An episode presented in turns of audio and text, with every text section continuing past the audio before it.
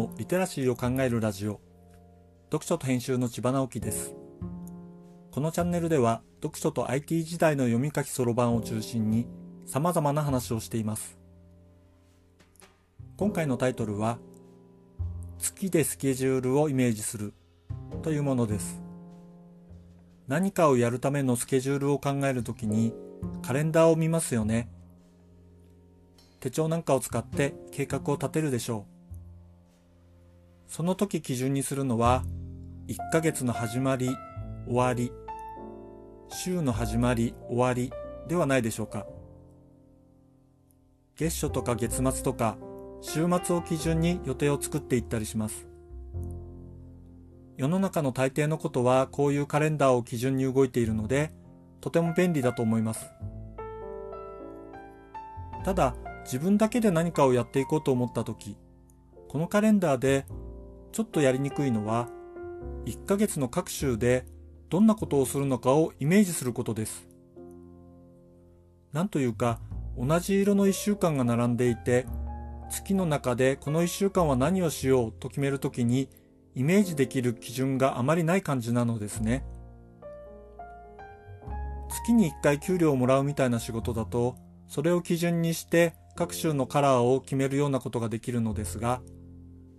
フリーになってそういう基準を自分で決めるとなると、なんとなく決めにくい感じがあるのです。そんな時に僕は月齢の情報を使うことにしています。月齢というのは赤ちゃんが生まれてからの月数の方じゃなくて月の満ち欠けですね。簡単に言うと新月を1日として約1週間で上限の月、さらに約1週間で満月、さらに約1週間で下限の月、さらに約1週間で新月に戻るというサイクルです。これで何をイメージするかというと、新月は真っ暗な月なのでスタートと考えて、満月までは月が膨らんでいく感じ満月からは月がしぼんでいく感じをイメージするわけです。満月までは増やすとか広げるとかをキーワードにした活動をして、新月までは減らすとか収めていくとかをキーワードにした活動をするのです。1ヶ月近くの計画を作るなら、次の新月あたりに回収できるような計画にして、満月あたりに結果がある程度正確に予測できるところまでの活動をし、その後はひたすら角度を上げる活動をするというような感じです。実際の動きは一般的なカレンダーに合わせることになりますが、こんなイメージを持ってスケジューリングするとメリハリのある計画が立てられて便利だなと思っています。月齢の利用価値は他にもありますが、こんな風にざっくりとした感じでイマジネーションを広げるのに使うのは割と楽しいです。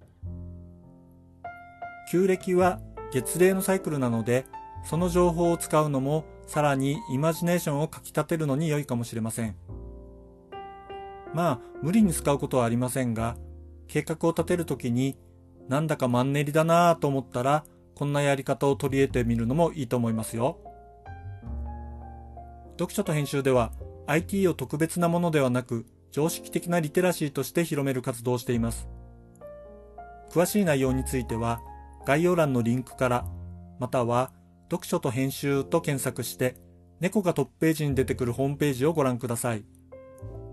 この配信の書き起こしをノートで連載しています。概要欄にリンクがありますので、フォローいただけると嬉しいです。今日もワクワクする日でありますように。千葉直樹でした。ではまた。